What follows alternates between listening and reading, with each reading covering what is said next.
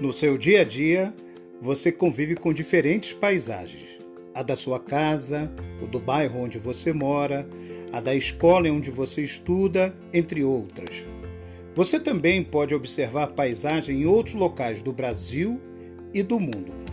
Em geral, as pessoas chamam de paisagem o que consideram bonito, como uma cachoeira ou uma praia ensolarada. Para a geografia, porém, paisagem não é apenas um belo panorama natural, mas a paisagem é o conjunto dos elementos naturais e culturais que podem ser vistos e percebidos em um determinado local.